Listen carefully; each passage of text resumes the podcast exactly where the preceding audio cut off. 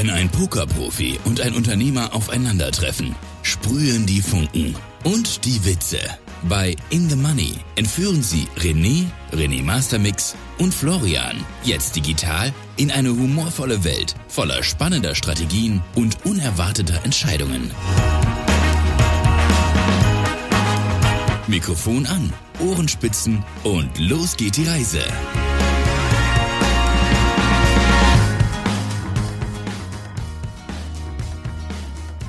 Einen wunderschönen guten Tag, René.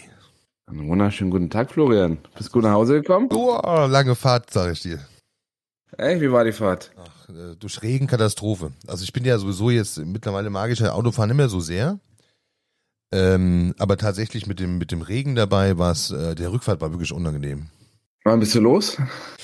Ähm, ich hatte ja noch einen Termin, den habe ich aus dem Hotel noch gemacht morgens, der Telco, und dann bin ich um roundabout 11 Uhr los. Ja, und bin um, keine Ahnung, wann war ich schon da? Fünf oder was? Fünf, halb sechs, also roundabout sechs Stunden. Ja, bei mir das gleiche. War lange Fahrt zurück, kurze Nächte am Wochenende. Äh, habe ich heute erst mal ein bisschen nachgeholt. Ähm, ja, wie fandest du das Wochenende? Mega. Also tatsächlich wirklich gut. Ähm, ich hab, Ja. äh, es gibt verschiedene Facetten und äh, die Eindrücke verarbeitet man ja immer noch, aber es war ja, also ich nenne es jetzt wirklich mal, mal, es war mein erstes Mal Live-Pokern, stimmt ja nicht ganz, war ja schon mal in Barcelona, aber jetzt so mit anderen, mit, mit Leuten, die man kennt oder kennengelernt, weil man vorher nur im Chat mit denen kommuniziert hat. Ähm, aber so in Summe ist das für mich so das erste Mal richtig in, vernünftige, intensive, über mehrere Tage ähm, Erfahrung mit einem Pokerturnier und ich fand es wirklich ansteckend schön. Ja, also ich würde ich würd mal sagen, lass uns mal von vorne anfangen. Äh, Wie, wie, wie hat die Umsetzung geklappt äh, meiner Tipps? Jetzt habe ich mich verschluckt tatsächlich. ähm, das hat aber nichts mit deiner Frage zu tun. Okay. Also äh, gut, tatsächlich gut, aber es gibt ja immer ein Aber.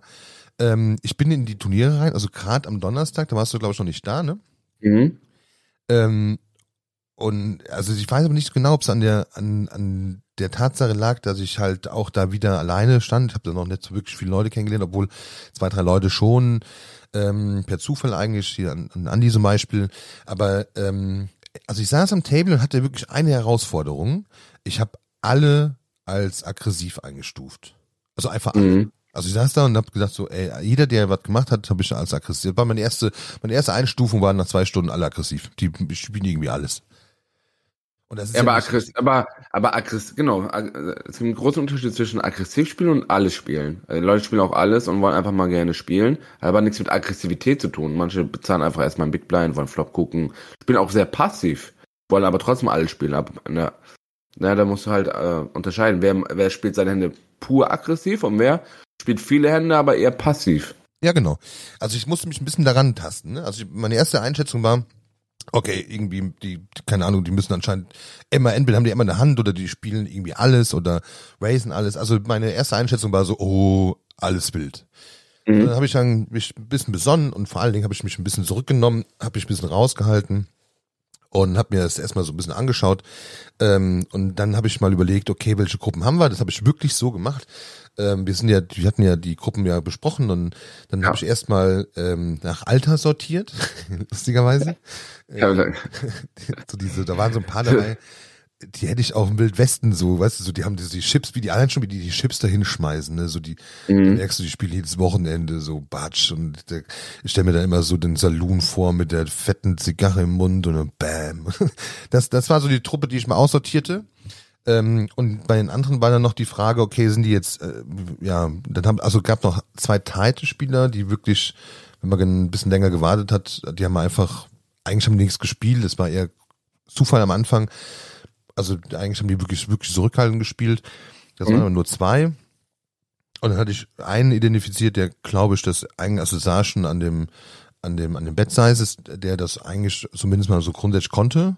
Ähm, ja, und die Älteren waren für mich die schwierigen Kandidaten. Übrigens waren die das das ganze Wochenende, fand ich. Ich fand es so, diese alte Generation, die waren super schnell genervt von dir, wenn du nachgedacht hast, wenn du nachgefragt hast. Äh, die waren, also, die haben mit Körpersprache dich verunsichert, wie, also fand ich so jetzt ein bisschen das Gefühl. Ähm, und die fand ich am schwierigsten am ersten, vielleicht auch am zweiten Tag. Also mal auf jeden Fall am ersten Tag. Ja, interessant. Also ich, ich würde sagen, ähm, ja, der erste Fehler ist halt, du solltest nicht nach Alter, also kategorisieren. ähm, oder nach, okay, Bettsizing kann man auf jeden Fall mitnehmen, aber wichtig, also der wichtigste Punkt ist einfach, was sie, wenn es zum Showdown kommt, was sie umdrehen. Daran solltest du die Leute ähm, ja, in Gruppen einteilen. Ja, ich Das weiß, ist, was du meinst, aber wir hatten ja drüber gesprochen ein bisschen und es gab hier eine Gruppe, die du häufiger bei den Älteren, ne, die dann spielen, die eigentlich nur spielen, wenn sie gut sind, die aber sehr häufig mal an, an anracen, um mal zu sehen. Und, ähm, das war diese, diese Gruppe, die habe ich so, das mit Alter war jetzt nur ein Indiz dafür, aber diese Mhm. Gruppe war am Tisch. Aber ich habe gemerkt, dass diese ältere Gruppe mich getriggert hat, warum auch immer. Wir hatten darüber ja am Wochenende gesprochen, ich habe keine Ahnung warum, aber die ging mir per se am ersten Tag extrem auf den Keks. Jetzt bin ich am ersten Tag auch nicht so, also ich bin schon ziemlich weit gekommen eigentlich. Also ich, äh, ich weiß gar nicht mehr ganz genau, aber ich meine, dass 27 in Tag zwei kam und ich glaube, dass ich so bei 39, 40. oder sowas ausgeschieden bin. Also es war, es war ja, also so wie es gestartet ist, habe ich mich schnell gefangen. Also auch mit wirklich Konzentration auf, wer sitzt denn da so am Tisch, konnte ich mich dann relativ schnell fangen ähm, und bin dann relativ weit gekommen. Es waren ja über 200 am ersten Tag, die mitgemacht haben. Ähm, Mhm. Es hat mich dann zum Schluss ein bisschen geärgert, dass ich dann halt nicht äh, schon am ersten Tag den Donnerstags geschafft habe. Dann hätte ich ja Freitag und Samstag ähm, war ja wäre dann für mich easy gewesen, aber ähm, ja, so bin ich halt kurz davor raus und es hatte mich dann schon ein bisschen äh, genervt und ich hatte auch den Abend drüber nachgedacht, was hatte ich denn da überhaupt so ein bisschen genervt ähm, und habe das, glaube ich, ganz gut abgestellt, weil ich am nächsten Tag um 12 das Satellite gespielt habe ja. zum High Roller und da hatte ich dann ähm, ist oh Wunder, ne? Hatte ich natürlich dann nicht die gleichen Personen, aber den gleichen Schlag am Tisch. Also das war genau die, die mich den Tag davor so fürchterlich getriggert haben. Hatte ich dann vom Schlag Mensch wieder da, bin aber da völlig locker rein. Also ich weiß auch, war auch ausgeschlafen vermutlich. Den Donnerstag war ich ja, habe ich ja morgens gearbeitet, sechs, sieben Stunden Fahrt dann an den Tisch. Und den, den äh, nächsten Tag war ich halt deutlich ausgeschlafener. Und das Satellite habe ich ja, da bin ich ja, also bin ich ja wirklich easy durch. Ne? Da habe ich mich ja nicht mehr triggern lassen, ähm, sondern habe wirklich auf, also viel mehr, ein bisschen mehr Wert auf mein eigenes Spiel gelegt. Ähm, Mhm. Gut überlegt, welche Hände ich spiele. Am Anfang mich gut zurückgehalten, bin ich ähm, gut auf die Spots gewartet. Da war ich, also auf, auf das Satellite bin ich relativ stolz, weil da war ich, da bin ich auch nicht gerade so rein, sondern bin ich auch wirklich mit einem guten Stack durch. Leider wurde das Stack. Aber, aber, Mhm, aber wie, wie hast du deinen Stack aufgebaut? Wie war das? Also durch was für Hände?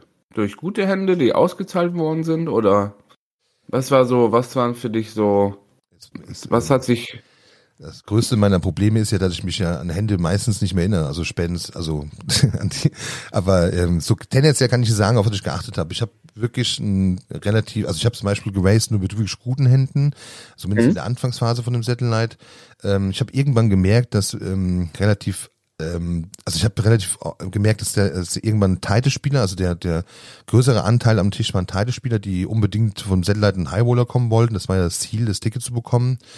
Ähm, und es war ja auch so von, von der Struktur her, dass da auch 180, 109 Spieler teilgenommen haben und am Anfang hieß es nur fünf bekommen ein Ticket, zum Schluss waren es dann aber elf. Mhm. Ähm, und die waren super, also waren viele bei, die super zurückhaltend waren. Ähm, und da konntest du so Sachen wie vom Button einfach mal so, so ein Big Blind klauen, das ging also ganz easy. Mhm. Ähm, dann, wie gesagt, dann, wenn, wenn so Mittelposition, also da habe ich, also mittelstarke Hände habe ich wirklich nur gespielt, wenn, wenn nach mir nur noch, oder wenn vorher viel gefoldet wurde und nach mir nur noch so Teilespieler waren, dann bin ich da mal mit mittelstarken Händen rein. Aber ansonsten habe ich ja schon ordentlich auf, auf, auf so ziemlich gute Hände gewartet. Und dann aber, ähm, dann habe ich versucht, das Spiel aber auch zu bestimmen. Das heißt, ich habe dann auch dann vorgelegt und habe dann gesagt, okay, also dann musst du schon bezahlen, wenn du dann mit mir äh, gucken möchtest. Ähm, und das hat dafür gesorgt, dass sie sehr oft gefoldet haben. Ja, das ist, eigentlich hört sich's perfekt an. Also das ist, so solltest du eigentlich jedes Turnier eigentlich angehen. Dass du erstmal schaust, dass du auf gute Hände wartest. Und irgendwann, wenn du merkst, hey, der Tisch gibt doch mehr her, die Leute sind sehr, sehr passiv, das nutzt aus, ausnutzen.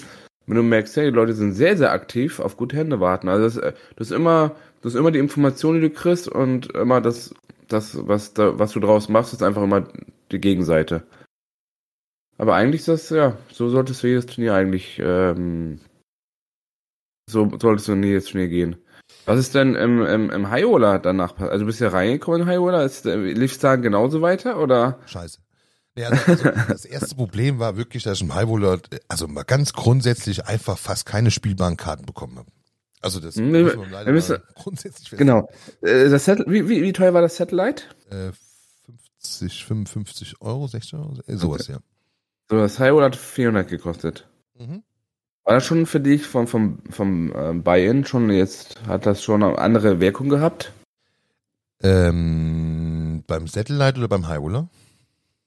Beim Highwaller, dass du jetzt da drin warst. Ja, ja.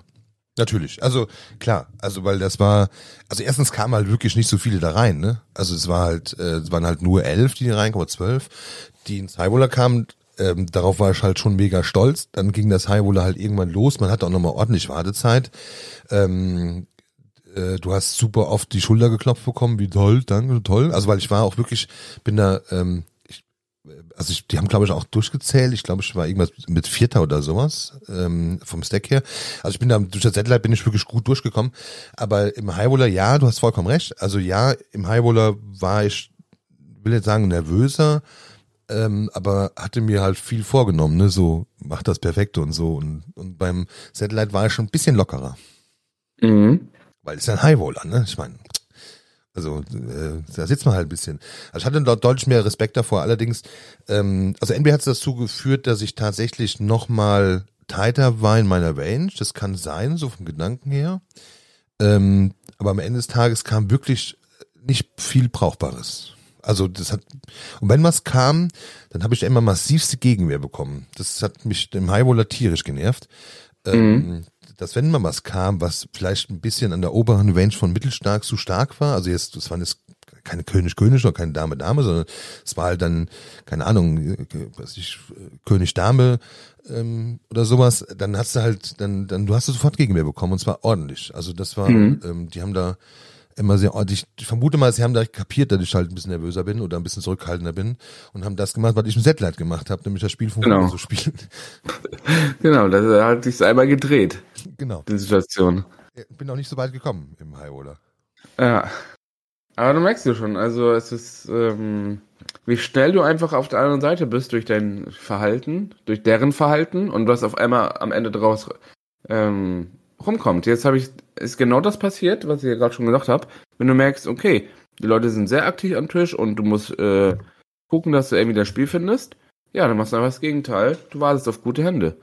Ähm, und wenn du merkst, hey, die, die, die, haben keine Gegenwehr und die sind äh, zu passiv und so, dann bist du der Aggressive. Also das ist ähm, immer, das immer ein Gegenpol, immer eins zu eins.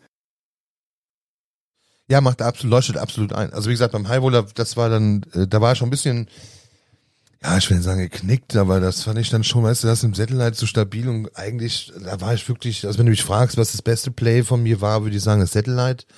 Ähm, beim High Roller war es halt dann, ja, wie du sagst, genau umgedreht und da habe ich dann gemerkt, dass ich das auch nicht mehr, ich kriegte das auch nicht mehr gerade gezogen, also irgendwie, also und das war übrigens auch so meine meine meine Lehre.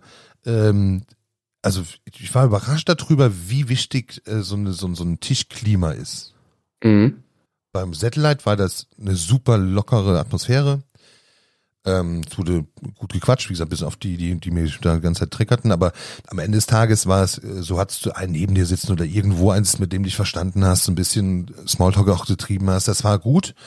Ähm, beim ich am Tisch mit, also ich will jetzt nicht sagen, Potz, um Gottes Willen, das will das will nicht falsch verstehen, aber da war Stille, ne? Da war schon äh, die Sache ein bisschen ruhig. Ernster. So, und Ein das, bisschen ernster, oder? Auch? ja, ernster, ich, ja, maybe, also pff, kann sein. Also ich weiß nicht, wie man bezeichnen möchte. Ich will es jetzt auch nicht beleidigen bezeichnen, ist ja Unsinn. Aber Nee, es ist ja war nicht- einfach, nee, es war jetzt einfach keine Stimmung da. Ne? Es war ein Highroller, äh, mittags 5 Uhr, da fehlte auch noch die diversesten Getränke. Ähm, also es war einfach eine, eine ruhigere Stimmung, eine konzentriertere Stimmung. Es war halt auch ein Highroller ähm, und, und ich fühle mich nicht sehr wohl am Tisch. Also einfach von der Atmosphäre her. Ähm, ja, die, das ist jetzt keine Entschuldigung, ist nur, hat mich ein bisschen, hat, also ist erstaunlich, wie sehr so ein Tischstimmung, so ein Tischfeeling auch dich beeinflussen kann, wahrscheinlich nicht sollte. Ja, also es ist immer immer theoretisch, es gibt zwei Wege. Entweder du, du sagst, ja, es juckt mich gar nicht, null, mir ist es egal, wie die Stimmung ist, ich konzentriere mich auf Pokern. Das ist der eine Weg und der andere Weg ist wieder, was machst du draus? Also wenn die Stimmung so negativ ist, kann, du kannst immer, du kannst immer eine Lösung finden oder einen Gegenpol. Das heißt, wenn schon so angekratzt ist, was machst du das Beste draus? Wenn Leute irgendwie dich triggern wollen, triggerst du zurück. Ähm, ist wahrscheinlich, kann man machen. Ich denke aber, einen Gegenpol zu finden, ist wahrscheinlich am besten. Das heißt, mit Freundlichkeit zu agieren, mit bisschen äh, positive Energie. Meiner Meinung nach hilft das besser, als gegen zu triggern. Also ich bin da auch wieder ein Freund von, einen Gegenpol zu finden. Weil du kriegst die Leute, du kriegst die Leute auch oft aus ihrer Reserve, ne? Also das habe also das habe ich in den letzten kaum 15 Jahren gelernt. Ähm, entweder sitzt du da und diese scheiß Stimmung nervt dich und dieses ganze Fehllegung so nervt dich und du bist dann, willst dann, kommst dann irgendwie irgendwo rein, wo du eigentlich gar nicht sein willst. Ähm, hat mir nie geholfen, sondern eher ähm, ein paar, nicht, äh, also ein paar positive Sprüche zu bringen oder so, oder einfach ein bisschen mit Freundlichkeit zu ergehen oder sonst was, triggert die Leute halt immer noch mehr und die, und die müssen, die können halt nicht weiter in ihre Defensive reingehen, weil die schon extrem defensiv sind. Die wissen dann, die werden halt extrem unsicher dann. Weil die, weil die oft mit ihrer defensiven Haltung oder Negativität kriegen sie Leute in ihre gleiche Richtung hin. Also da, wo die sich wohlfühlen. Wenn du die aber rauskriegst aus ihrer De Negativität mit Freundlichkeit, was für viele echt überraschend ist, ist also mein Erfolg ist, dass, dass die Leute dann auf einmal in der Situation sind, wo sie eigentlich gar nicht sein wollten. Sie wollten ja defensiv sein, aber mit, wenn du mit Freundlichkeit, mit netten Sprüchen, mit, äh, mit ein bisschen schönem Talk die da rauskriegst, für, für mich eigentlich die beste Lösung. Ja, da kann ich, also ich, so Nachgang, also so nachblicken kann ich, also tatsächlich, du hast vollkommen recht mit dem, was du sagst. Ähm, klingt auch völlig einleuchtend. Das war natürlich in dem Moment für mich jetzt noch nicht umsetzbar. Ähm, ich habe mich dann eher zurückgehalten und auch nicht so viel mitgemacht und also im Sinne von äh, jetzt, die haben ja gar nicht Smalltalk gemacht, also ich war einfach auch still. In dem mhm. Moment habe ich zum ersten Mal verstanden, wie schön es jetzt wäre, einen Kopfhörer zu haben. Genau, äh, Abi auch, also ich habe auch mal Kopfhörer dabei, das heißt, falls echt der Tisch sehr, sehr ruhig ist, weder negativ noch positiv, Kopfhörer rein und gut ist. Ähm, kann man auch. Hm. Fairerweise ja. muss ich sagen, dass ich äh, glaube, es wäre keine gute Lösung gewesen, wenn ich den Kopfhörer aufgezogen hätte, weil tatsächlich ich sehr häufig noch verpennt habe. Also ich bin dann immer so ein bisschen Gedanken abgeschweift, ne, habe mir die Leute so angeschaut und war so ein bisschen über die am Nachdenken und so und dann, ach ja, ich bin ein Big Blind. Man musste mich schon das eine oder andere mal drauf hinweisen. ja, ist nicht schlimm, aber ja, dann erstmal auf Kopfhörer, Kopfhörer auf jeden Fall verzichten. Mm, ich bin ja, ich bin ja Freitag jetzt angekommen. Ich bin, bin Freitag ganz früh losgefahren. Ähm, ja, dann Mittag, 15 Uhr ging das erste, erste Fly vom Main Event los, vom 230er. Ja, da war ich mal wo, ne? Mhm. Dann habe ich, ich habe eigentlich, ich habe mich so durchgewuselt, ne? Ich bin ja auch, ich habe bis abends gespielt, habe nicht wirklich Spots gehabt, war extrem short die ganze Zeit, aber ich habe mich durchgewuselt, habe äh, ich habe auch wieder sehr, sehr viel mitgenommen vom Wochenende. Ähm, habe sehr viel über mein Spiel nachgedacht, weil ich Lösungen finden musste, die ich in den letzten Jahren nicht so erlebt hatte, dass, ähm, dass da noch so viele Spieler sitzen, so die älter sind, die gar nicht in Ranges denken, die einfach nur auf ihre Hand voll konzentriert sind. Also die Leute denken nur an ihre Hand und an ihre Ängste. Das sind so, das ist halt wieder äh, die machen sich keine Gedanken, wovon kriegen sie überhaupt eine Auszahlung. Also der wichtigste Gedanke bei mir, wenn ich eine Hand spiele, wenn ich setzen möchte, was bezahlt mich, was schlechter ist. Das ist der wichtigste Gedanke. Und den, und den haben ganz, ganz viele Pokerspieler einfach nicht. Auch bessere nicht, mit denen ich mich auch am Wochenende auch unterhalten habe. Die denken sich auch immer, ja, wogegen verliere ich? Verliere da, da, da, da, da. Ähm, aber sich zu überlegen, hey, wenn ich jetzt bette, wovon kriege ich überhaupt einen Call? Ähm, und wenn man dann überlegt, hey, es macht doch eher Sinn zu betten, weil so es bezahlt mich das, das, das, das, das, das.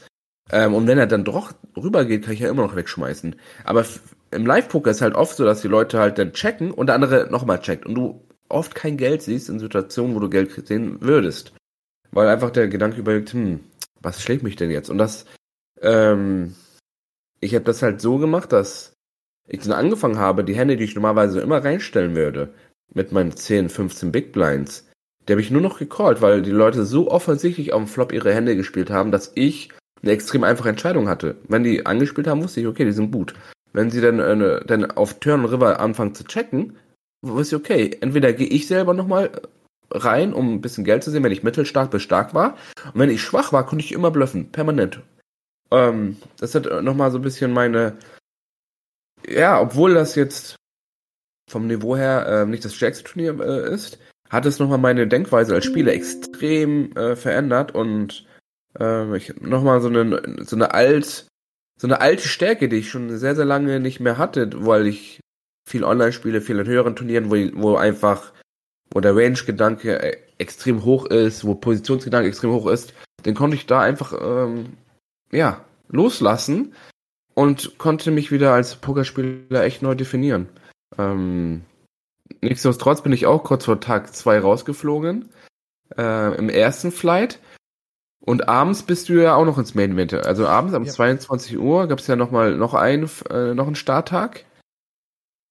Genau. Da bist du dann rein ins Main Event? Genau, also aber bevor wir dazu kommen, das ist ja mit die lustigste Geschichte äh, der, des Turbo-Turnier im Abend.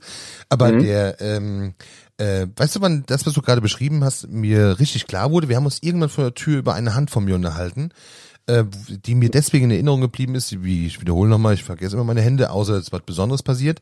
Ja. Ähm, und zwar war das diese Geschichte mit der, ich hatte ähm, äh, Bube Dame und ja, ähm, Du kennst die Story?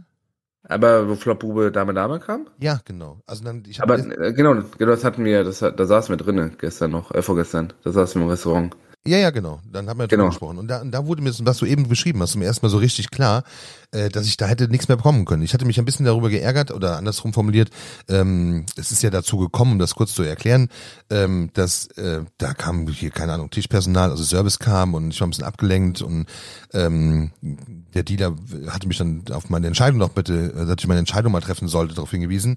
Und Aber wir müssen, wir müssen erstmal die, also für die Hand von Anfang an einmal kurz erklären. Du, du hattest Bube Dame. Ja. Äh, ich glaube, jemand hat eröffnet. Ich die Position, um ehrlich zu sein. Ja, ja. eröffnet, ich habe gecallt.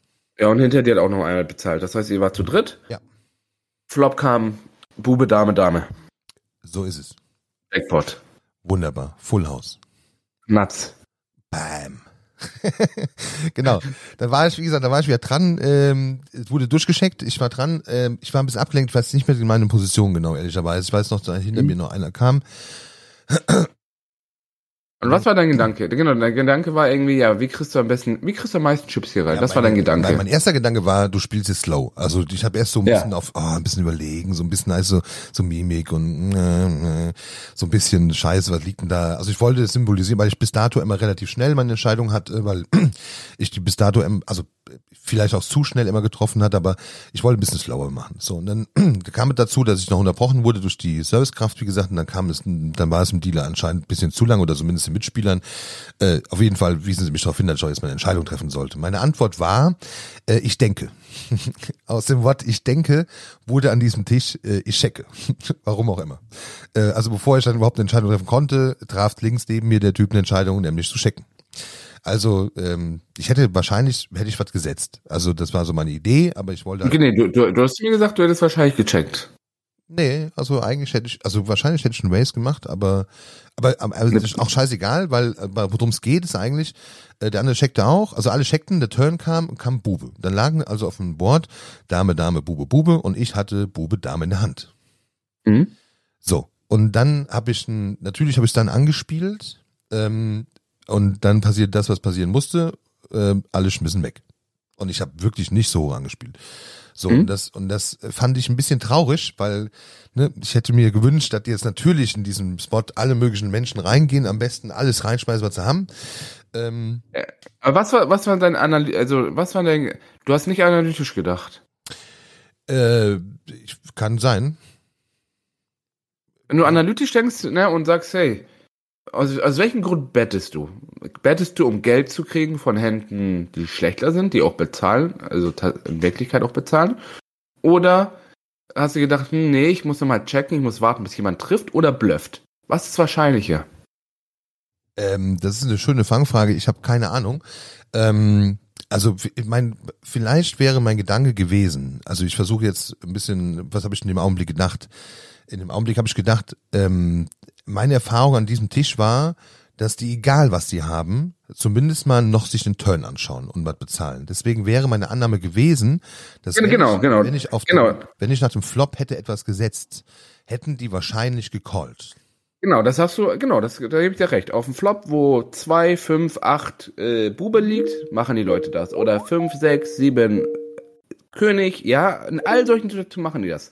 Aber auf einem Board, was komplett tot ist, wo kein Action liegt, das ist genau auf dem Board, wo Ass, Ass, Ass kommt. Da bezahlen die ja nicht mit alles. Und wenn da Bube, Bube, Dame, Dame liegt, oder Ass, König, Bube liegt, also so echt fertige und richtig starke Boards. Du hast, du hast halt das Board komplett unterschätzt zu dem Verhältnis, was die Leute tun. Und wenn du so ein, wenn du, also, das ist halt ein extremes Board. Und auf solchen extremen Boards kannst du halt, also da kannst du halt nicht, ähm, den Gedanken haben, ja, die Leute bezahlen sowieso, und das tun, die Leute bezahlen vorm Flop extrem viel und nach Flop auch extrem viel. Aber wenn das Board fertig ist und die Leute gar keine Chance mehr haben zu gewinnen und jetzt auch realisieren, wenn die Leute sehen, sie hätten noch eine Chance zu gewinnen, dann callen sie jeden Gutshot, jeder Overcard, jede Möglichkeit, sie callen. Aber auf Boards, wo die wissen, hey, hey, was soll ich denn da noch gewinnen? Ja, das war halt das Thema. Also du deine, also ist quasi der, ob der Check oder oder ein Race äh, wäre eigentlich ja, Check oder Bet, ne, nicht Race, Bet, Bet, Bet. Ja, Dankeschön. Also ob ein Bet oder ein Check wäre nach dem Flop faktisch egal gewesen, äh, weil sie hätten auch da schon weggeschmissen, wenn sie keine Chance gesehen hätten aus deiner Sicht. Genau. Deswegen war es genau. gar nicht so schlimm und im Turn, wie gesagt, ähm, ja. Verändert nichts. Turn ist ja eigentlich verändert eigentlich gar nichts. Ja, genau. Also von daher gesehen äh, war da einfach nicht mehr zu holen. Ich habe die ganze Zeit überlegt, ob ich hätte anders spielen können oder hätte müssen, weil wie gesagt, ich habe das nur deswegen gemerkt, weil ich gar nicht zur Entscheidung kam, weil die Entscheidung quasi mir ins Mund, in den Mund gelegt wurde, aber am Ende des Tages. Ja, aber, aber egal, aber auf dem Turn, auf dem Turn war ist ja nichts passiert, also da hatte ja keiner ins Wort geredet und der Turn hat ja eigentlich nicht viel verändert. Das heißt, die Situation konntest du auf dem Turn nochmal neu überdenken. Ähm, und und habe dann klein angespielt. Genau. Und da würde ich einfach äh, immer überlegen, was ist wahrscheinlicher? Dass du einen Call bekommst von Leuten, die noch irgendwie treffen wollen und können, aber da können sie einfach nichts mehr treffen auf solchen Situationen. Ähm, oder dass die Leute bluffen. Die Leute bluffen auch nicht so sehr. Das heißt, du musst dir Gedanken machen über den Spieler, der nach dir kommt. Ist das eine Type, der bluffen würde? Oder der Typ, der vor dir ist, dass er vielleicht auf dem River blufft? Wenn, wenn du das beides ausschließen kannst, dann würde ich natürlich immer betten. Aber wenn die Möglichkeit besteht, dass einer von denen einen Pot klauen möchte, dann ist die einzige Chance, dass du Geld siehst, durch einen Bluff von den beiden. Also ich erinnere mich daran, dass ich, als ich den Turn gebettet hatte, ähm, der eine Herr, der übrigens sehr sympathisch war, so mega sympathischer, äh, der sagte, ah, ich würde gerne, weil ich es dir nicht glaube, aber hat trotzdem weggeschmissen, gesagt hat. Ähm, mhm. Ja, tatsächlich, vielleicht wäre Schecken nochmal die bessere Variante gewesen und irgendwas hätte ähm, auf den River kommen können, weil das nochmal verändert hätte. Genau, und, und, und jetzt, jetzt, jetzt haben wir echt eine geile Situation. Der Typ sagte das sogar. Er würde gerne callen, aber er kann nicht, weil das Board so scheiße ist. Er, also das ist die Erkenntnis unserer ganzen Situation. Ähm, die Leute callen, die wollen immer callen. Also die wollen gar nicht, das hast du im Live-Poker einfach extrem, die wollen sehen, was du hast. Aber er sagte das, er kann nicht, weil er einfach, keine Ahnung, er hat fünf, sechs oder hat ein paar Dreier in der Hand. Der, der kann nicht, der kann ja nicht seine Hand nicht mehr verbessern. Der liegt ja im Full House mit Dame oder Bube. Der kann gar nichts machen. Selbst, selbst wenn er neun Zehn hat oder irgendwie ein Ass 10 und die Chance auf die Straße, selbst dann sagen die Leute, nee, ja, wenn die Straße kommt, da liegt aber schon ein Full House. Was, was nützt mir die Straße? Wenn die Leute aber wissen, hey, ich habe Ass 10 und ähm, da liegt ein Board, wo sie vielleicht einen Bauchschuss haben, aber der möglich ist und eben auch die beste Hand macht, dann callen die Leute sehr, sehr gerne. Aber wenn sie schon sehen, okay, das ist fast, das ist unmöglich hier und wenn es kommt, dann ist es immer noch extrem scheiße, die Situation. Ähm, die Leute sind halt super, super ehrlich mit ihren Gedanken, super ehrlich. Ähm, und das solltest du eigentlich immer in deine Strategie mit einarbeiten. Ja. Ähm, positiv, ich habe ein paar Plans geholt, aber, aber so ein paar Chips geholt, aber ich hätte wahrscheinlich mehr holen können, hätte ich dann nochmal gescheckt auf den Turn, hätte, was ich, irgendwas wäre auf den River gekommen, was die hätten vielleicht noch getroffen. Dann und vielleicht ein Ass oder ein König, genau, da genau. Hätte, hätten die vielleicht ein paar und dann hättest du nochmal äh, gut anspielen können. Dann hättest du auch, dann wäre es dir noch schwerer gefallen, das wegzuschmeißen, selbst wenn sie vorher den Gedanken hätten, ich hätte. Äh, genau, aber einen Treffer wollen sie halt dann nicht mehr. Wenn sie noch treffen, Ass oder König, dann äh, bezahlen sie dich aus. Oder du checkst und hoffst, dass einer blufft. Das sind deine zwei Möglichkeiten in der Situation. Mehr hast du gar nicht. Schade um den schönen Spot. Den ja, ist ja, war es ein kleiner Pot, aber ich denke, der, der Gedanke und ähm, die Analyse ist halt, ist schon verändert für ein Spiel. Also das ist schon etwas, was, was man mitnimmt, das auf ähm, in solchen Situationen musst du dir andere Wege und Mittel überlegen, wie, wie du am meisten Geld kriegst. Das Lustige So. ist, und das wollte ich eigentlich darauf hinaus, äh, das wollte ich als Brücke nochmal nutzen, ähm, das, das gilt fürs ganze Wochenende.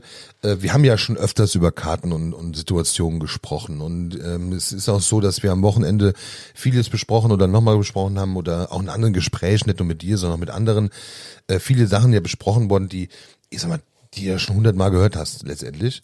Ähm, aber ich habe festgestellt, dass tatsächlich es einen Unterschied für mich persönliches macht, ob ich das umsetze ja jetzt online und mich dann da hinsetze und das äh, versuche zu verinnerlichen, was, was ich soeben gehört habe, ähm, oder ob du so ein Live-Poker-Turnier bist. Ich kann mir vorstellen, dass es im Live-Poker daran liegt, dass du einfach deutlich mehr Zeit hast. Also du hast einfach, also du spielst da, keine Ahnung, also äh, ich habe noch nie ein Turnier zwölf Stunden ähm, an einem Stück online gespielt. Also das ist ja, die Turniere sind einfach deutlich länger, wie ich finde. Äh, Du bist fokussierter, weil ein Table hat, du sitzt am Tisch ähm, und du kannst da mehr drüber nachdenken, was so, was so gesprochen wurde, was du so mitgenommen hast an Sachen.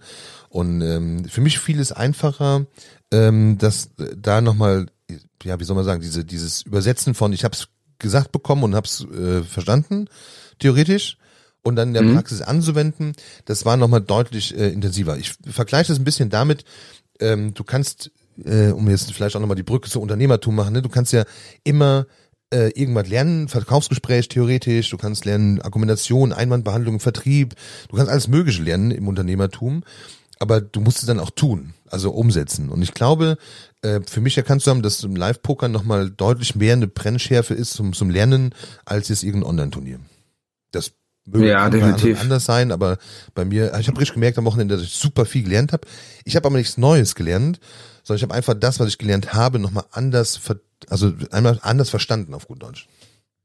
Ja, ist die Theorie und Praxis, ne? Obwohl online, wenn du spielst, ist ja auch die Praxis, aber ähm, ja, du hast eine ganz andere Wahrnehmung. Du hast ähm, es wirken auf die ganz andere Gefühle und ähm, Umgebung und Leute und du hast es, es ist viel intensiver und du merkst dir halt wahrscheinlich auch die Hände, die du, ich weiß nicht, ob du mir jemals noch mal eine online hat erzählen kannst, wie du jemals gespielt hast. Ähm, aber zum Beispiel die Bu Nee. aber die Bube Dame Hand, die weißt du hier aus dem FF. Ja, ja, genau. Das ist ja, das ist ja, man sagt ja so, lernen tust du ja mit Emotionen. Also es gibt ja viele Menschen, die bei Musik oder im Hintergrund Musik laufen lassen, wenn sie lernen wollen. Es gibt ähm, tausend, also diese, ich sag mal, dieses über verschiedene Kanäle des Menschen zu lernen, ähm, ist besser für Menschen, äh, als jetzt einfach nur was zu lesen und dann hast du es im Kopf. Also das ist halt, deswegen auch, soll man auch Dinge, die man lernt, immer anwenden. Und ich fand einfach so ein, so ein Live-Poker-Turnier intensiver emotional über verschiedene Kanäle, intensiver als ein Online-Poker-Turnier. Ich muss, also auch diese, allein dieses Gefühl, all in zu gehen und so hoffen, dass du den Flip jetzt gewinnst, das machst du online mit einem Klick und hier machst es halt und alle gucken und alle stehen auf und was kommt denn da jetzt, ne? Und das ist schon, ähm, ja, deutlich, deutlich intensiver. Ja, wie, wie war's denn abends? Du bist ins Turbo, Turbo Main Event nochmal reingegangen, Tag 1. Und ähm, ja, ich war eigentlich durch und habe am Ende nochmal überlegt, ob ich auch nochmal irgendwie was spiele, ob ich nochmal ins Turbo auch reingehe. Weil ich bin ja kurz vor Tag 2 auch raus, war so ein bisschen, ja, ich habe nicht mehr so viel Bock gehabt. Und dann, ja, waren die ganzen Leute auch aus der Community da und haben, ja, ach, geht nochmal rein und dies, das und so. Dann habe ich mich nochmal angemeldet, kurz vor, kurz vor Late Rack übrigens, bin ich reingegangen erst. Ähm, da, wo die Anmeldung schon fast vorbei war. Und ähm, ja, wie war dein Gefühl, wo ich denn den Platz neben dir gekriegt habe am Tisch? Also erstmal, äh, ich kann mich an tatsächlich fast keine einzige Hand mehr erinnern bis zu diesem Moment. Also ich Mhm. dir nicht eine Hand wiedergeben von, von dem Turnierverlauf im Turbo bis zu dem Moment, wo du kamst. Ähm, das Lustige, was ich auch gemerkt habe, ist, ähm, ich fand's super geil, dass man plötzlich eine Rail hatte. Also der, die Brücke war ja bis dahin kannte man sich vielleicht, aber also es waren ja viele schon da, die ich dann hinterher, als du, du was auch zuordnen konnte. Aber ich konnte es ja nicht zuordnen. Ne? Also man kannte mich nicht und, äh, und ich kannte die nicht logischerweise. Ähm, aber als du dann da warst, hat man so die, dann war diese diese äh, ich wir kennen uns, diese Hürde war dann halt deutlich geringer. Man kannte sich dann halt auch und plötzlich hat es eine Rail. Also hat's dann Leute, die sich Mhm. dafür interessierten, die neben dir standen. Dann hast du jemanden, der kam und sagte, hey, der René ist auch nochmal reingegangen und so. Ähm, das war nochmal ein ganz anderer Push, äh, fand ich, als wenn du da völlig anonym sitzt, als einer von vielen. Ähm, das fand ich dann auch ganz lustig. Man hatte dann eine Rail. Das fand ich per se schon mal lustig. Ähm, und dann kam der Moment, wo du dich plötzlich neben mich gesetzt hast. Und ich dachte, okay, Florian, kannst die Chips direkt nicht mit dir schmeißen? Aber ich fand's lustig. Also, also, ne, wir haben ja auch ein bisschen Bilder gemacht und so. Ähm, ich glaube, für den Tisch war es am allernervigsten. Also, für, also noch, noch, also für uns war es halt cool, ne, super geil. Was für ein Zufall, dass du jetzt direkt neben mir sitzt, als du umgesetzt wurdest. Ähm, Nee, ich wollte ja nicht um, ich bin ins Turnier reingegangen. bitte? Ich bin ja ins Turnier reingegangen. Ich wurde ja nicht umgesetzt. Ich bin ins so, Turnier reingegangen und kam direkt, ich kam direkt zu deiner Linken. Hab Also das, wusste ich gar nicht. Ich wusste nur, dass irgendwer, irgendeiner sagt zu mir, du bist auch rein. Ich habe gedacht, du selbst irgendwo, aber dann kamst du ja zu mir an den Tisch, links Mhm. neben mich, ähm, den ich, glaube ich, sogar vorher rausgenommen hatte. Mhm. Ähm, auf jeden Fall, den ähm, hat sich da hingesetzt. Und ja, ich fand's cool. Also, also erstmal war das ein cooles Gefühl, wenn man bekannte Leute am Tisch hat. Das ist schon, das macht Spaß. Das ist, ähm, dann löst sich das mit dem harten Gegner ein bisschen auf, ne? Ja, aber war sowieso, der Tisch war doch entspannt. Du hattest doch zu deiner Rechten auch zwei Leute aus der Community. Gegenüber saß ja auch einer aus der Community. Ja, das wusste ich nicht. Schlicht und ergreifend wusste ich das nicht. Ähm, aber es war ein lustiger, lustiger Tisch. Ich glaube aber, dass so der eine oder andere, es gab noch ein paar andere am Tisch und ich glaube, die waren ein bisschen genervt davon. Aber das ähm, war Nein, gar nicht. Hä, nee, wir hatten doch nur nee, es waren noch nur noch zwei. zwei, glaube ich nur. Ja, also eine Person war nicht dazu, glaube ich, genervt war, aber ist aber egal. Aber am Ende des Tages äh, war es auf jeden Fall eine coole Sache, dass wir da saßen. Ähm, hat das mein Spiel verändert? Ja, auf jeden Fall. Ich, hab, ich glaube, ich habe die ersten zehn Hände einfach weggeschmissen. Mhm. Äh, Ja, und du hast auch, du hast auch weggeschmissen, wo ich die Asse hatte. Ich dachte, ich, ich habe ja, ich habe ja fast jede Hand gespielt an dem Tisch, weil der Tisch sehr passiv war. Ich habe aber auch gute Karten gekriegt, sehr, sehr gute. Trotzdem habe ich sehr, sehr aggressiv gespielt, weil ich einen Stack aufbauen wollte. Ähm, und äh, den, den habe ich die ganze Zeit eröffnet, die ganze Zeit äh, geraced. Ähm, hatte Siebener, hatte Neuner, ich hatte, was hatte ich, Ass König hatte ich gehabt. Äh, ich hatte echt, echt gute Karten und dann gucke ich in Asse rein, ähm, Small Blind und neben mir am Button, der digital macht die Eröffnung, ich denke mir so, ja, der, der glaubt mir noch gar nichts jetzt, ne? Dann mache ich, mach ich einen, einen Re-Race. Ja. Und du hast gesagt, du hattest echt eine gute Hand eigentlich, ne? ich habe weggeschmissen. Du hast, Ja. du hast einen, also ich weiß noch, dass du einen fetten, also du hast nicht nur einen Re-Race gemacht, du hast einen fetten Re-Race gemacht. Nö, ein ganz normales Also äh, für mein 7, 8 Stack war Big das- Lines. Nein, ja, Doch, doch, doch, 100 Prozent. Ja. Also für meinen Ja. War das auf jeden Fall viel. Äh, und es wäre aus meiner Sicht auch, also ich bin mir sicher gewesen, dass es zum Showdown kommt und ich dann rausfliege. Also oder auch nicht rausfliege, keine Ahnung. Aber ich war, aber ich habe keine Ahnung mehr, was ich hab, ehrlicherweise. Ich, wie gesagt, schmeckt mir sowas ja nicht. Ähm, ich hab, ich kann dir jetzt nicht sagen, was ich hatte, ehrlicherweise. Ähm, es kann aber nicht so schlecht gewesen sein, aber es war anscheinend schlecht genug, um die, um nicht mit dir reinzugehen. Ich habe nicht gecallt, oder? Nee, nee, du hast weggeschmissen, aber das ist mich ein bisschen. Ich dachte, ich dachte, weil du hast schon länger überlegt und dachte ich, okay, jetzt knallt es wahrscheinlich bei uns. Weil ich, ich habe ja sowieso die ganze Zeit, ich habe nur öffentlich, ich habe ja auch gegen die anderen äh, so ein bisschen, was heißt, äh, du hattest Ja, ein Rebuild von 100% nach 10 Händen. ja, aber wie gesagt, davon waren, davon waren sechs einfach sehr, sehr gut und vier habe ich halt dann ein bisschen aggressiver gespielt, aber ähm, Das war geisteskrank. Also du hast ja, also, also du hast ja wirklich so einen Scheiß. Ich glaube, also an dem Tisch, bis du dich weggesetzt hast, hast du also Minimum 80 Prozent äh, hier so, wie heißt die Kante? Bibel, ne? Also min- VPIP. mindestens, mindestens hast du den. Also du hast ja nahezu alles gespielt. Genau, VPIP ist auch nochmal, ist, V-Pip ist die Ab der, ne?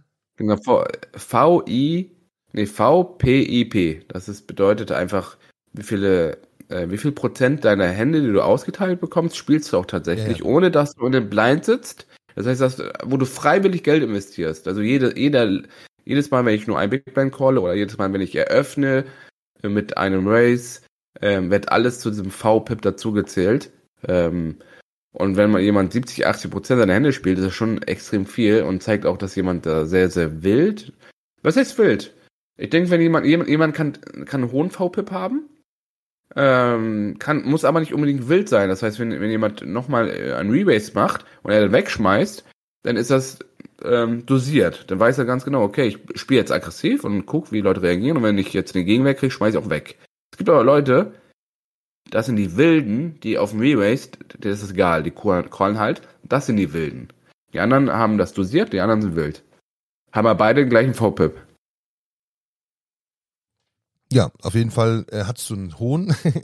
Und Mhm. äh, die hatte, ich weiß, also ich, weiß, ich versuche mich zu erinnern, was es war, aber ich, ich weiß es wirklich nicht mehr. Also von daher gesehen, äh, aber ja, ich habe mir auf jeden Fall ein bisschen Mühe gemacht und habe sie weggeschmissen. Ja. Zu deinem Und Leid der- gewesen. Ja, weiß ich nicht. Kann sein, dass der Flop vielleicht gut für dich gewesen wäre. Wer weiß das schon. Auf jeden Fall wurde ich dann kurze Zeit später umgesetzt und man hat auch schon da schon gemerkt, dass die Stimmung so echt geil war. Da waren viele auf Security da, womit ich gar nicht gerechnet hatte, weil wo ich online gesagt habe, hey, ich bin jetzt im Arsch am Wochenende, haben nicht so viele reagiert. Es waren ein paar, so, so eine Handvoll, so vielleicht auch ein bisschen mehr. Aber gefühlt waren da 30, 40 Leute locker. Also ähm, auch, auch wenn es nur Leute sind, ich, da war auch welche, der sagt, hey, ich gucke seit zwei Wochen, gucke ich bei dir bei YouTube, ne? Weil so kurz mache ich ja Multistream, das heißt, der Stream läuft gleichzeitig auf äh, Twitch und auf YouTube. Und da sitzt einfach jemand bei Cashcam und sagt, hey, kann ich mit dir ein Selfie machen? Ich sage, natürlich, ja. Ich sage, wie lange bist du schon im Stream? Ja, nö. Ja, also erst seit zwei Wochen und nur auf YouTube. Ich sage, ja, geil, freut mich, ne? So, ja, und gefällt mir der Stream und so. Und davon waren echt, echt viele da, die meinten, ne, ich bin, ich kenne dich und so und wie geht's dir und so. Aber auch aus der Fest-Community, die auf Twitch schon seit ein, zwei Jahren unterwegs sind, waren auch schon echt viele, viele da. Ähm, und bei, bei dem Turboflight abends waren, haben ja nicht so viele mitgemacht und da hast du es ja noch, noch ein bisschen mehr gemerkt, dass, äh, dass die, die erst am Samstag ins Turnier gegangen sind oder die schon rausgeflogen sind, dass die abends einfach da äh, ein bisschen gechillt haben, zugeguckt haben, gerailt haben, mitgefiebert. Ähm, das war schon ein krasses Feeling und ich, ja, das Feeling hat, also mein Kartenglück und das Feeling und die aggressive Spielweise, ja, haben mich dann dazu gebracht, dass ich eine, irgendwann am späten Abend halt extrem viel eingetütet habe, ne? Ja, aber das Lustige, das Allerlustigste war, äh, dass mein Tisch dann irgendwann aufgelöst wurde, so roundabout eine halbe Stunde später. Genau, erst wurde ich umgesetzt. Genau. Genau. Du warst dann zwei, drei Tische weiter oder so. Und Mhm. äh, dann ging es bei mir weiter und äh, auch da, ich, keine Ahnung, Hände waren unspektakulär, passiert nicht so viel.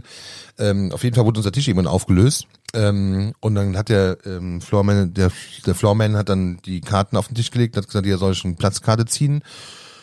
Ja, und ich fand das jetzt ein bisschen blöde, deswegen hatte ich ja jetzt großen Bock, jetzt die Karte so zu ziehen, habe alle anderen ziehen lassen und habe dann die letzte genommen, die noch lag. Mhm.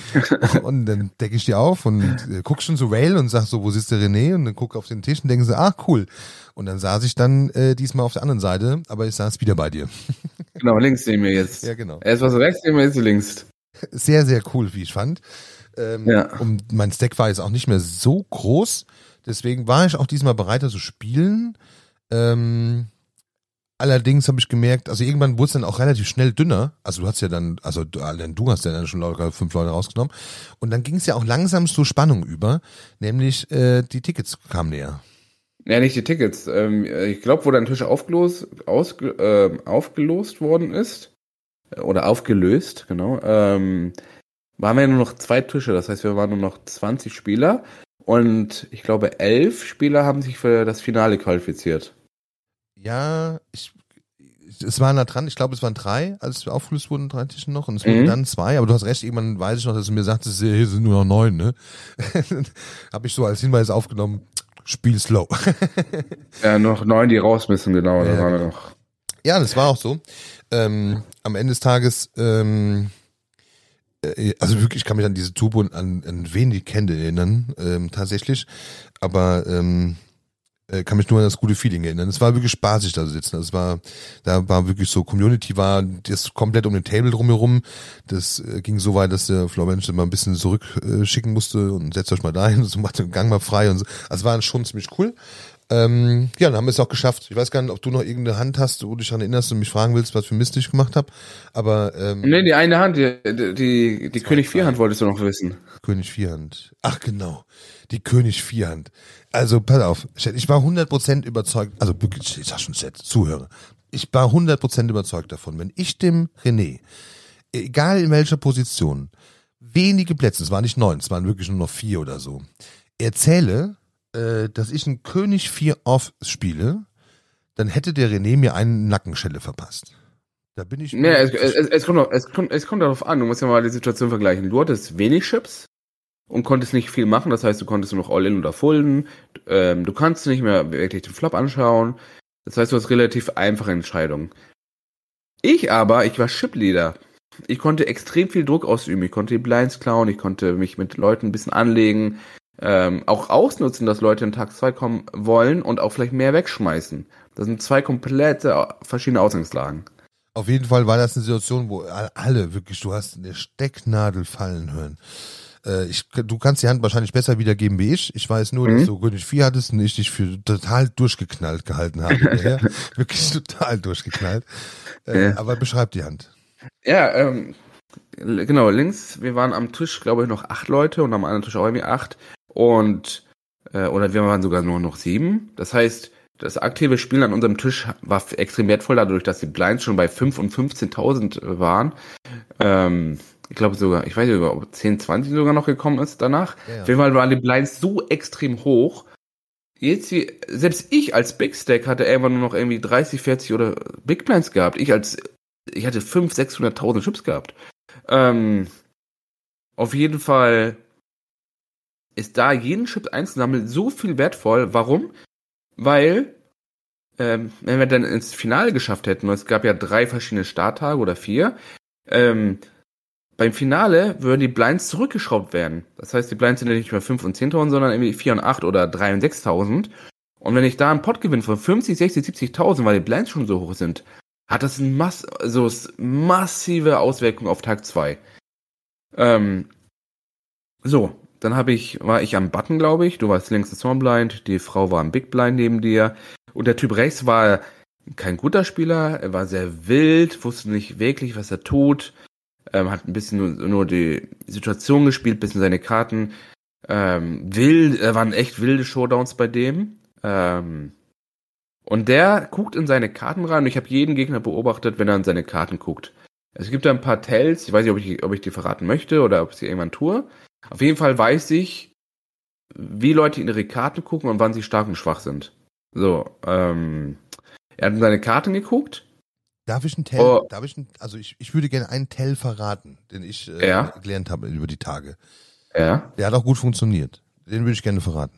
Hm? Ähm, wenn jemand in die Karten reinschaut, ähm, legt sie vor sich wieder hin und ich sag mal, macht einen Flop.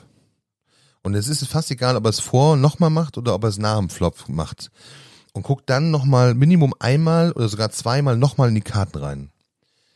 Dann hat er meistens, also war die Erfahrung, nicht immer, aber möglicherweise, hat er ein Paar ähm, und guckt nochmal nach, ob er äh, wa- was für ein Paar hat. Also er hat sich einfach die, die, er hat sich einfach nicht gemerkt, habe ich jetzt Herz da, also habe ich jetzt Herz Kreuz oder oder Pik Kreuz oder oder sowas. Also er weiß einfach nicht mehr die Farbe. Ähm, und wenn er getroffen hat, auch. Also wenn er getroffen hat und guckt dann nochmal in die Karten rein und guckt vielleicht nochmal rein. Also guckt einfach auffälliger, häufiger nochmal rein. Und im besten Fall hat er das vorher nie gemacht. Also vorher hat er immer die Karte genommen, gespielt, fertig. Und plötzlich guckt er da mehrmals rein. Dann ist für mich immer so eine, so ein, so ein Indiz dafür, dass der was getroffen hat oder ein Pärchen hat und einfach nochmal überlegt, ähm, was für, für eine Farbe hatte ich denn überhaupt. Das ist so ein Tell, den ich äh, festgestellt habe. Mm, Ich würde da, ich, ja, bei, ich bin, manchmal bin ich bei dir, manchmal nicht. Also, mh, das mit dem häufiger reingucken, das können die auch mit anderen Händen machen. Da muss nicht, muss nicht ein Paar sein. Ich bin aber bei dir, wenn du sagst, das hat derjenige nie getan und er hat das getan. Das ist, das ist eine sehr gute Erkenntnis. Äh, wenn Leute Dinge tun, die sie normalerweise nicht tun, kannst du schon extrem viel herleiten. Und wenn er jetzt nicht weiß, welche Farbe er hatte und nochmal guckt, dann das ist eine sehr gute Erkenntnis. Aber wenn das jemand halt immer macht oder du nicht darauf geachtet hast, wann er es tut, dann kann es halt alles Mögliche sein. Dann kann es auch irgendwie Bube 10 Herz sein oder ähm, Ass 10 mit Kreuz und Pik und er guckt nochmal nach und das kann dann alles sein. Aber wenn er es nur in der einmal macht von und du hast ihn ganze beobachtet, dann kann es auf jeden Fall ein Teil sein. Ähm, auf jeden Fall wusste ich, nachdem er in seine Karten geschaut hat, dass er keine gute Hand hält. Und äh, er hat aber eröffnet und dann sagst ihr, nee, und ihr beide links neben hattet auch nicht so viele Chips. Und ähm, dann gucke ich meine Hand, ich habe König 4 Offsuit am Button und denke mir, okay, ich mache jetzt hier mal einen Rebase gegen ihn. Das habe ich auch nicht so häufig gemacht. Ich habe eher eine gute Hände gegen ihn gespielt gehabt, weil wir beide echt, wir hatten echt einen großen Stack, wir beide gehabt. Und äh, auf jeden Fall habe ich den ihn auch mal gerebase mit König 4. Da, wichtig ist, wenn ich ihn rebase, ist halt, äh, dass ich zum Beispiel die wichtigsten Hände blocke. Und wenn ich einen König in der Hand habe, ist es sehr unwahrscheinlich, dass er Ass König, Könige hat, König Dame. Das heißt, wenn ich hier anfange, einen Bluff auszupacken, das ist meine Hand. Meine Hand ist eher so, was heißt Bluff? Er will anfangen zu klauen und ich will einmal testen, wie stark ist er. Und das teste ich mit der Hand, die es unwahrscheinlich macht, dass er extrem stark ist. Das ist normal im Pokern. Ähm, Und wenn er, sagen wir mal, er schmeißt so Hände weg wie König 8 weg oder er schmeißt Ass 5, Offsuit und so weiter weg, dann habe ich es geschafft, mit einer schwächeren Hand einen stärkeren zu vollen zu bekriegen. Das ist halt Bluff. Wenn er aber so Hände wie 9, 10 wegschmeißt oder 7, 8 oder so, habe ich theoretisch nicht geblufft. Aber kriege ihn auch zum Folden. Am Ende, am Ende ist es halt immer, ich mache den Move nur, damit er foldet. Ähm, und habe gleichzeitig die Wahrscheinlichkeit sehr hoch gesetzt, dass er nicht stark sein kann. Natürlich kann ich den Move auch mit 7-2 machen oder mit 10-3 und so weiter. Aber, also das machen auch einige Spieler im Live-Poker, die sind der Meinung, hey, ich habe einen Read auf jemanden und der kann nicht so stark sein und ich möchte jetzt einen Move machen. Ist, ist im Gedanken richtig, aber du willst das schon mit Händen machen, die die Wahrscheinlichkeit ausgrenzen, dass er sehr stark sein kann. Und das machen viele der alten äh, Generation auch. Die machen das mit Any 2. Das ist egal, was sie haben, sie machen diesen Move, weil der Gedanke ja gut ist. Nicht so gut ist, ist einfach, dass die Wahrscheinlichkeit trotzdem noch hoch sein kann, wenn ich das mit 7-3 mache oder sonst was. Ist die Wahrscheinlichkeit extrem hoch, dass er trotzdem eine gute Hand hat, obwohl er vielleicht nur klauen wollte, aber das steigt einfach in der Wahrscheinlichkeit. So, deswegen habe ich König 4 Offsuit ausgewählt. Ist eine gute Kombination. Ähm, ihr beiden schmeißt weg und er bezahlt und will sich Flop angucken. Damit ja, ich weiß nicht, ob ich damit gerechnet habe, aber also kann natürlich, dass er callt und so, kann passieren. Mein Wunsch war ja natürlich, dass er einfach wegschmeißt, und ich den Pot so mitnehme. Apropos, so, er bezahlt. Kurzer ja. Hinweis, ähm, kurzer Hinweis. An dieser Stelle wurde übrigens die Sache schon sehr ruhig, weil, wie der René gerade sagte, äh, diese Chips waren, also ich, ich glaube sogar, dass wir bei 15,30 schon waren. Also wir waren ja zum Schluss. Nee, nee, nee, waren, waren wir noch nicht. Noch nicht, okay, aber es war auf jeden nee. Fall schweineteuer und jeder, und dein, und dein, äh, dein Race war auch nicht so klein, ne? Also das war schon, also der Call war schon, er hat für Stille gesorgt.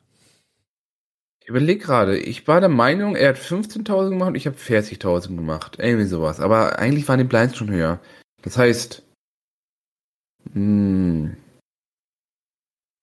lass mich überlegen.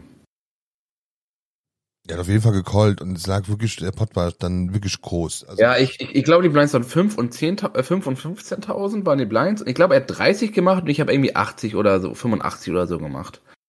Ähm, genau, er bezahlt und war, ja, war ein großer Pot schon. Und auf dem Flop kommt ein Ass, König und 2. Ähm, er checkt und in der Situation muss ich nicht anspielen. Also erstmal wenn du in solchen Situationen drin bist, solltest du immer überlegen, was ist, wie ist deine Range aufgebaut? Also welche Hände hast du, mit, mit, mit denen du rebased? Das ist ja, ich habe Asse, ich habe Ass König, ich habe Könige, ich habe Ass Dame, ich habe Ass Bube.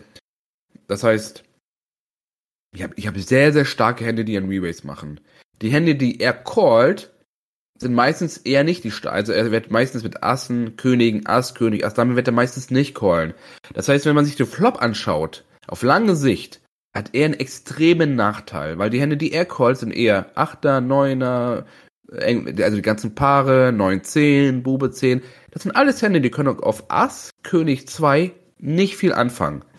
Das heißt für mich, muss ich den Flop anspielen oder nicht? Muss ich nicht. Warum? Weil entweder bin ich massiv, ich bin Kilometer weit vorne mit meiner Hand, weil er irgendwie 7, 8 hat, 9, 10, ein Paar. Oder er hat ein Ass mit, mit einer 10 oder einer 9 dabei und ich bin hinten.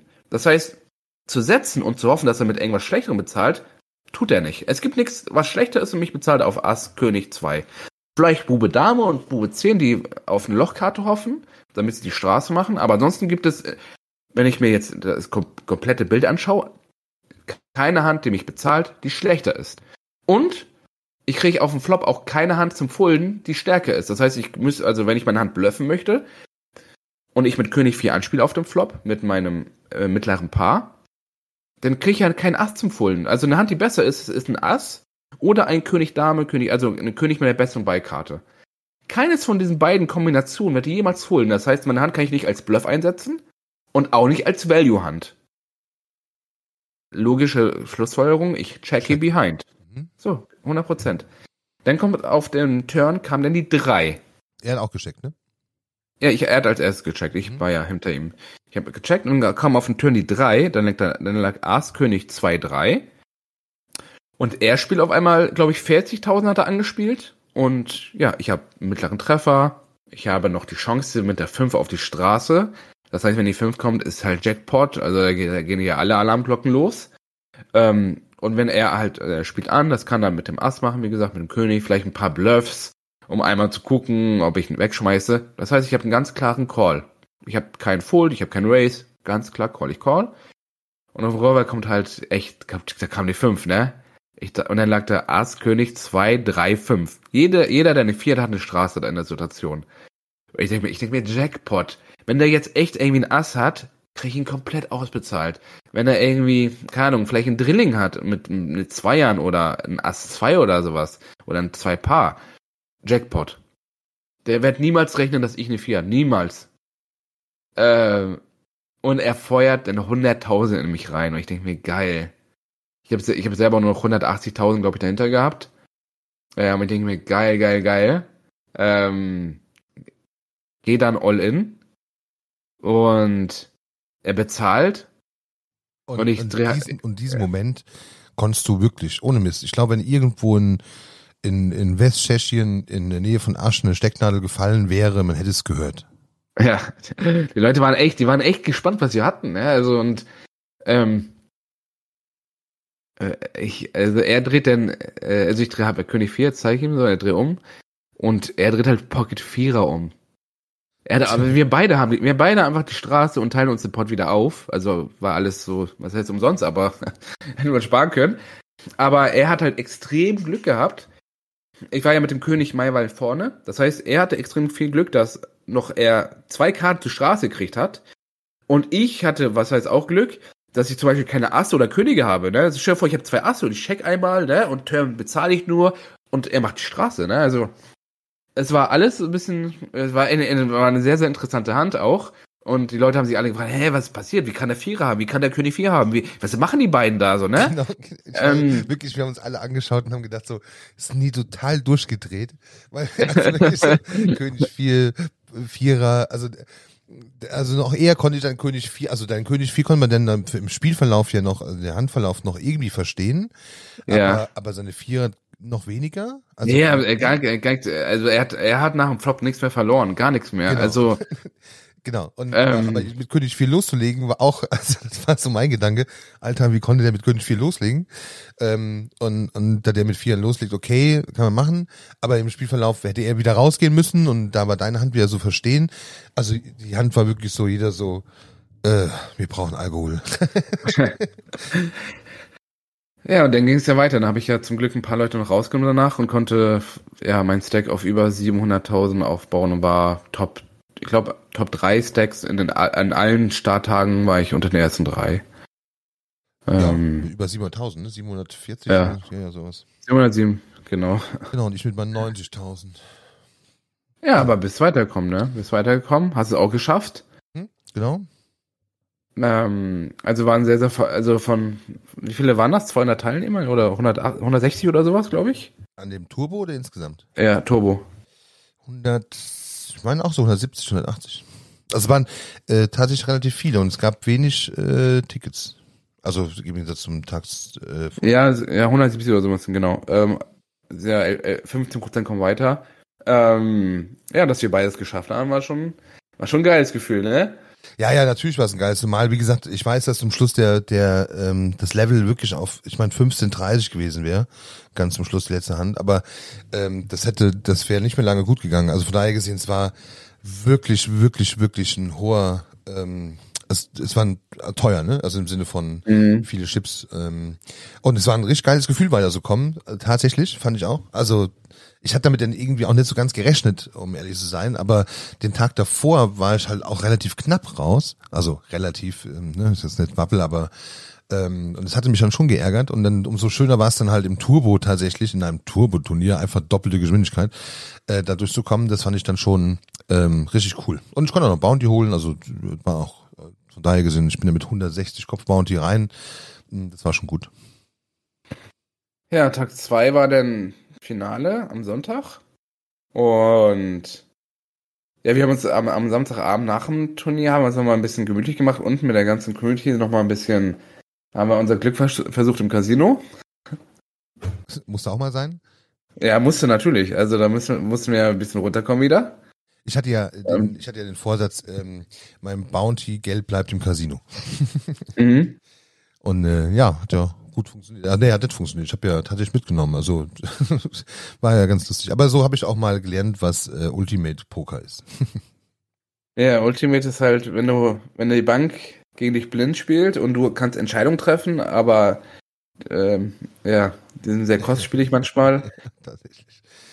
Aber ja. 0 auf 0. ähm, lustigerweise, äh, lass uns mal für den finalen Tag kommen. Ähm, ich, also von den Abend zum nächsten Tag, es ging ja um, äh, nee, übernächsten Tag ging es jetzt weiter, ne, am Sonntag. Ja. Ähm, ging es um ein, zwei und diese, diesen, kommt also der Samstag war es total entspannt, weil ich ja schon in dem, in dem anderen drin war. Ähm, deswegen habe ich ja geil so viel zu erzählen. Aber das Lustige ist, ich habe mir die ganze Zeit so gedacht, 90.000, ja, jeder so erzählt, wie viel er hat, ne? Und dann habe ich erstmal so über die Zeit realisiert, okay, du gehst da echt rein mit wenig Chips, ne? Also, äh, die hatten alle so 200.000, andere 300.000, ja, noch. Also egal, einen auf der blauen hast du es auch. Ja, genau. Und das war so meine Taktik, war klar, okay, ich habe mir also quasi so 48 Stunden lang vorstellen können, äh, welche Range ich spiele und, ähm, und habe mich damit abfinden können, dass wahrscheinlich ich sehr schnell in die Situation eines äh, All-In- oder Fold-Spiel komme. Also eigentlich direkt. Und ähm, hatte mit der Lockerheit bin ich dann auch dann in den finalen Tag gegangen. Und ähm, das fand ich lustig, um ehrlich zu sein. Ähm, weil dadurch, dass wir, also wir, wir kamen da hin und habe mich dann da hingesetzt und ich weiß noch, dass die da am Tisch, ähm, das war ein wirklich lustiger Tisch, muss man sagen, also wirklich, wirklich ein lustiger Tisch. Ähm, zwei waren dabei, die war wieder mal von der älteren Generation waren, ne? Ähm, mhm. da, ich merkte und ich, das ist das Learning über die Tage, ich merkte, dass mich das wirklich nicht mehr tangierte. Also dem ersten Tag hat mich das noch total getriggert, diese, diese Art, allein diese, diese Art am Tisch zu sitzen, ne? So wie die, die auftreten, ähm, hatte mich am ersten Tag noch wirklich getriggert und am, am letzten Tag gar nicht mehr. Und ähm, das äh, wirklich Lustige war, dass ich ja meine, meine Spielweise oder meine Range, was ich spielen wollte, völlig vom Kopf hatte. Dann unterhielten die sich über die Strategien und so und machten sich auch ein bisschen lustig. Wir hatten ja noch einen Kollegen von der Community, hatte ich am Tisch sitzen, der mit ungefähr 240.000 kam, hat aber auch einen 360er Bounty schon. Also es war auch, der war auch äh, hochinteressant für die.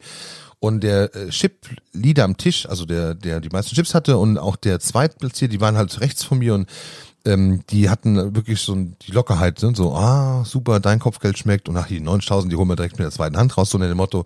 Und so späßelten sie ein bisschen da rum und äh, ich war deutlich in der Defensive, so, aber es macht halt ein bisschen Spaß. Ich wusste ja auch, dass ich nur 90.000 habe in der, in der Situation bin, wo die allerdings lustigerweise nicht mitgerechnet hatte. Ich hatte dann versucht, eine extra Wette zu platzieren, hatte dann einfach irgendwann die Diskussion beendet, indem ich sagte, ähm, ich wette, dass ich jemanden von euch vom Tisch nehme.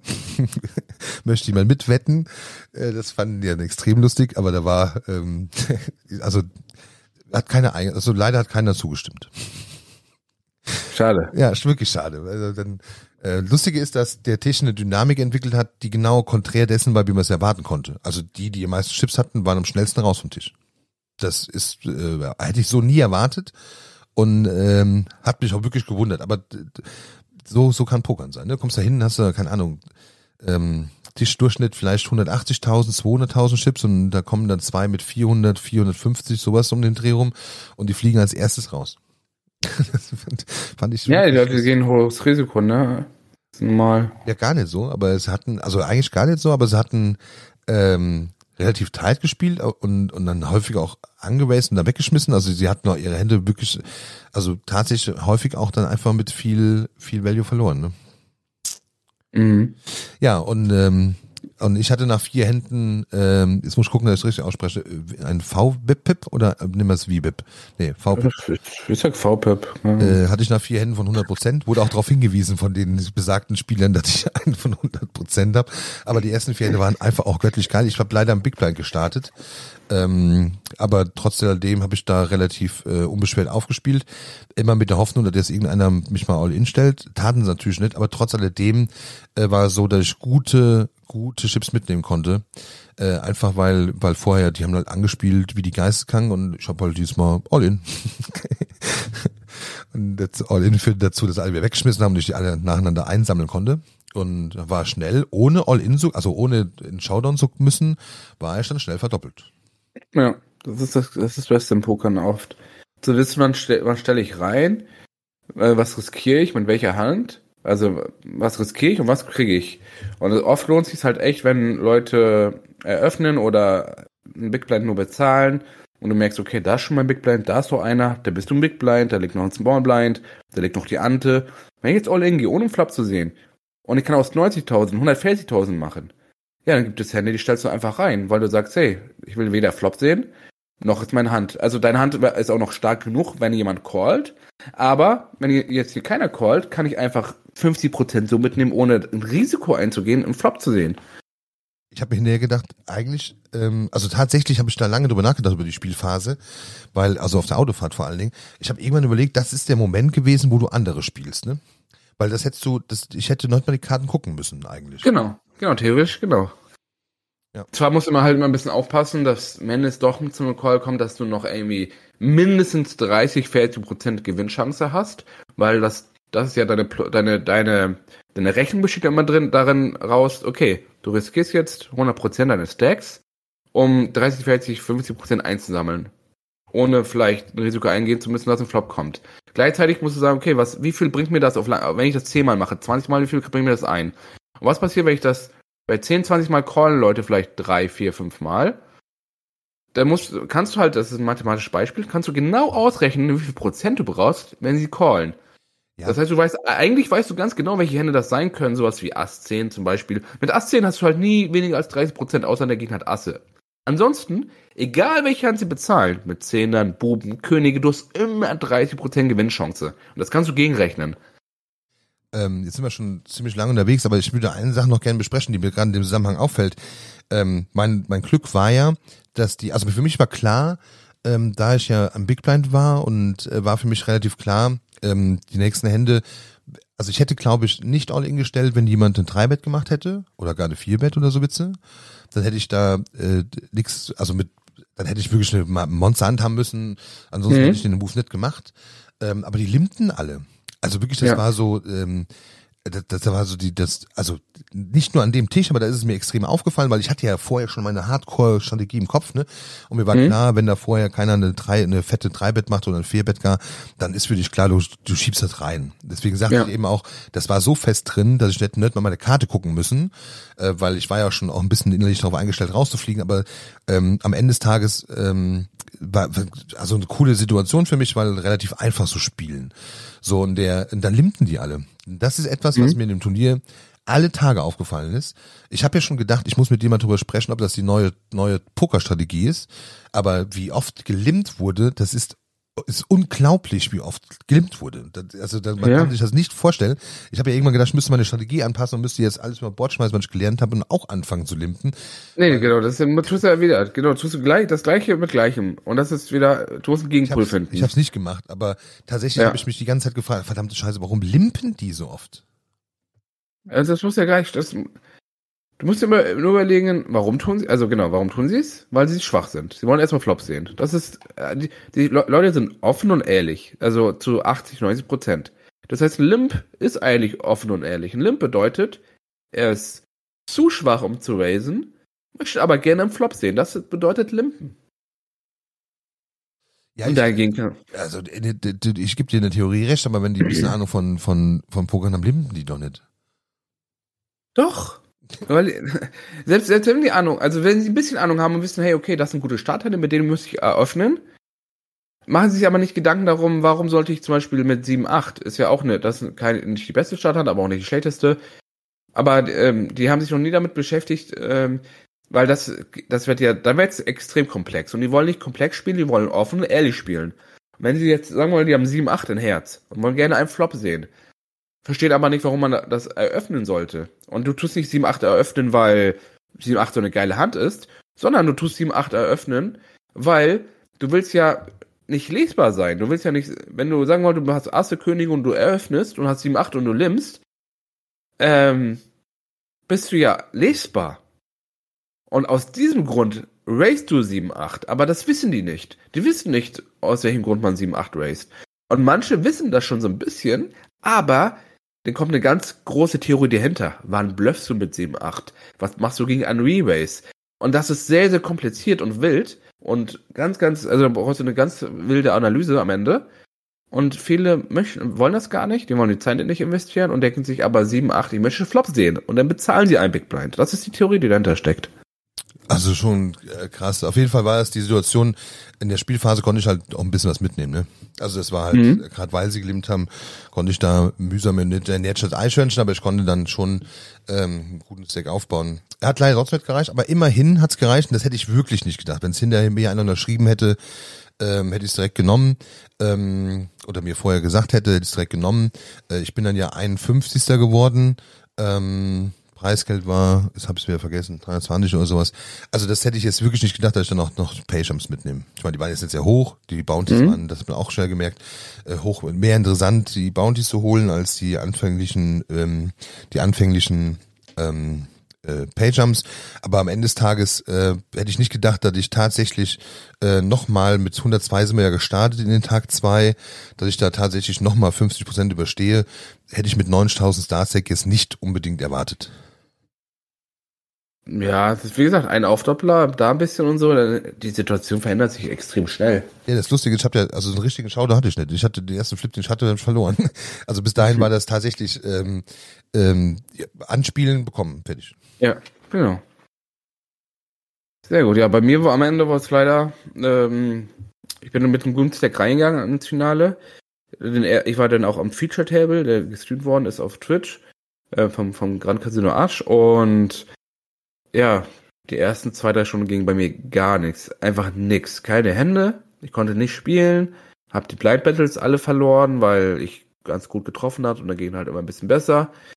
Konnt, hab, hab, hab nicht so viel verloren, aber immer hier was, hier was und ich bin nicht in Hände reingekommen. Dann hatte ich so nach ne, zwei, drei Stunden noch die Hälfte meines Decks, 350. Die Blinds sind sehr, sehr schnell hochgegangen, nach meinem Gefühl her.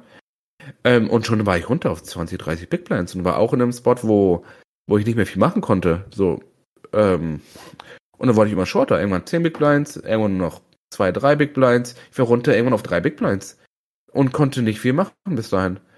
Und ja, habe ich so ein bisschen durchgemogelt, habe da nochmal einen Eulen gewonnen, da wieder hoch auf 10, 15 Big Blinds.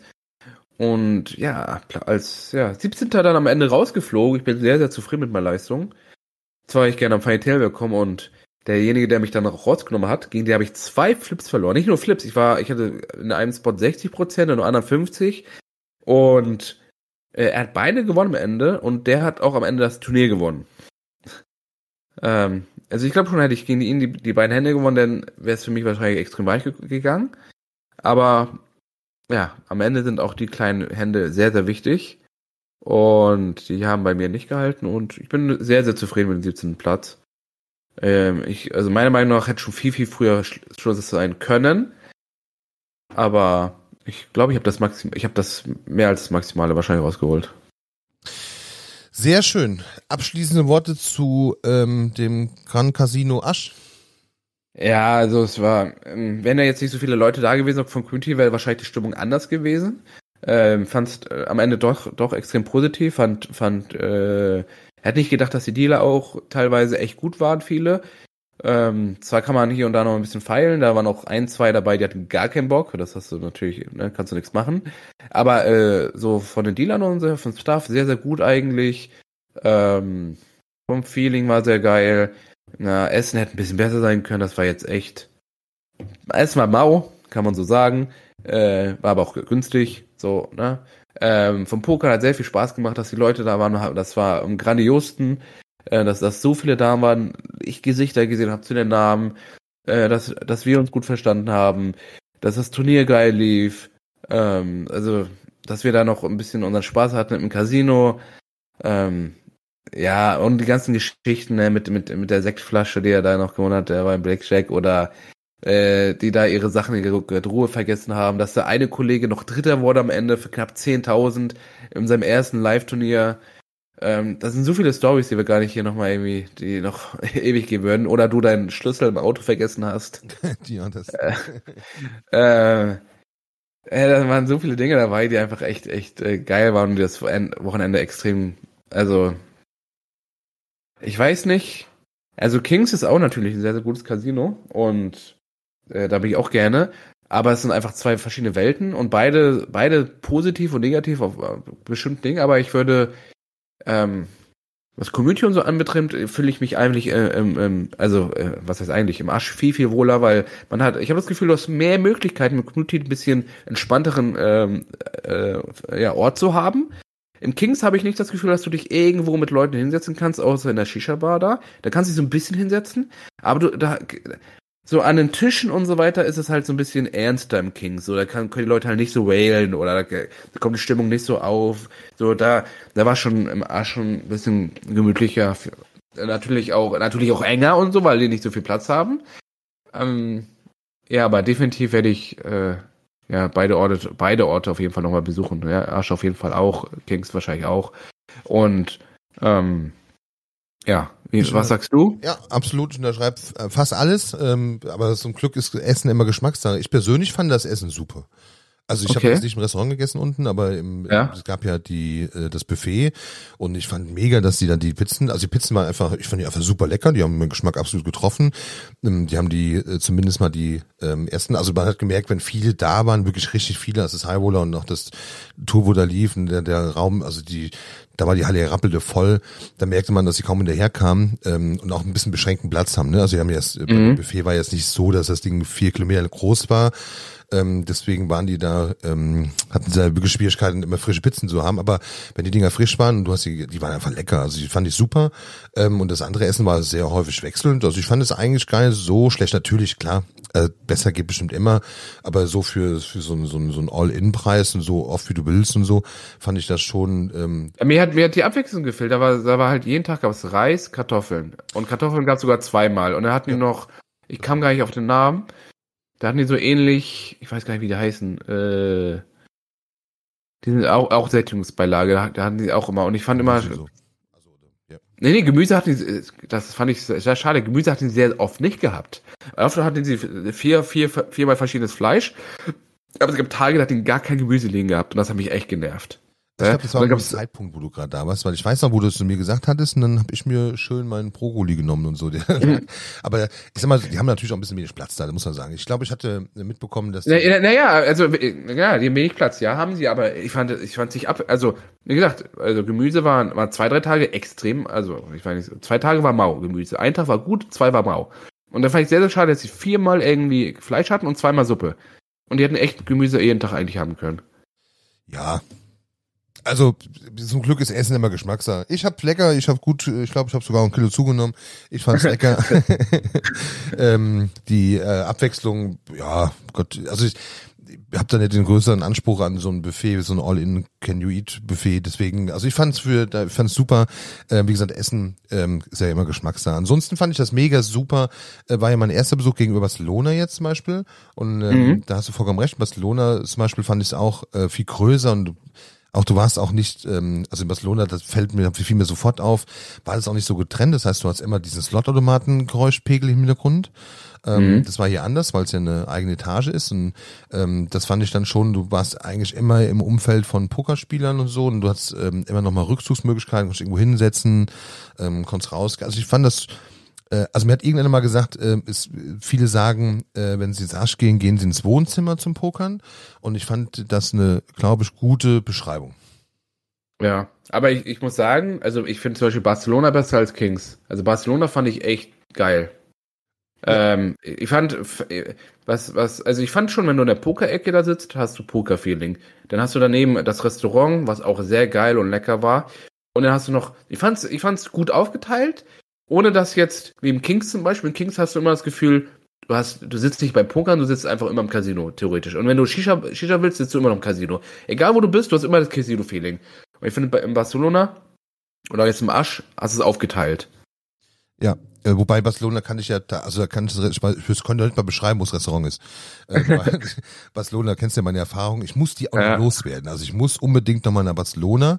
Äh, am besten ein paar Jungs, die ich kenne oder äh, ein paar Leute, die ich kenne, äh, weil ich muss ja mein Barcelona ähm, muss ich unbedingt noch loswerden, weil das Casino an sich ist ja super. Äh, übrigens auch in Barcelona zu erwähnen ist ja, dass wenn du einfach Pokern sein lässt und rausgehst, äh, hast du auch nochmal jede Menge Dinge, die du unternehmen kannst. Da sind ja unglaublich viele auch äh, Clubs noch drumherum und Restaurants. Also das ja, ist ja nochmal also ganz unterschnackt wie jetzt in Asch. Ähm, wahrscheinlich auch wegen Kings, ähm, von, und bist direkt am Strand und so. Also Barcelona Casino ist einfach auch nochmal geil. Abgesehen davon liebe ich Barcelona. Ähm, nur meine Erfahrungen in diesem Casino waren halt nicht die besten. Deswegen muss ich nochmal gucken, dass ich das nochmal auflöse. Ja, also ich fand allerdings, äh, Barcelona war ich schon. Ja, müssen wir mal zusammen hin. Ja, hilft nichts, ne? Müssen wir hin, müssen wir planen. Ja. René, herzlichen Dank. Das war die Folge nach Arsch. Etwas länger, aber ich vermute, äh, war nötig, weil man so viele Eindrücke, wir könnten auch, glaube ich, noch zwei Stunden weiter quatschen über, über die Wochenenderfahrung. Bin mir Mhm. aber sicher, dass die auch in den nächsten Wochen bestimmt das eine oder andere mal einfließen. Ja. Machen wir. Ich wünsche dir jetzt einen wunderschönen Tag. Wir haben es geschafft, einen zweiten Podcast tagsüber aufzunehmen. Ja, ist gut, oder? Ja, ich finde, das äh, ist man ein bisschen frischer wie abends nach zwölf Stunden Arbeiten oder so. Ja, oder acht Stunden Stream. Ja, Oder so ein Stream dann nachts irgendwie aufnehmen, genau. Also von daher gesehen, ich wünsche dir jetzt einen schönen Tag noch. Äh, lieber René, vielen herzlichen Dank. Bis zum nächsten Mal. Bis zum nächsten Mal. Bis dann. Tschüss.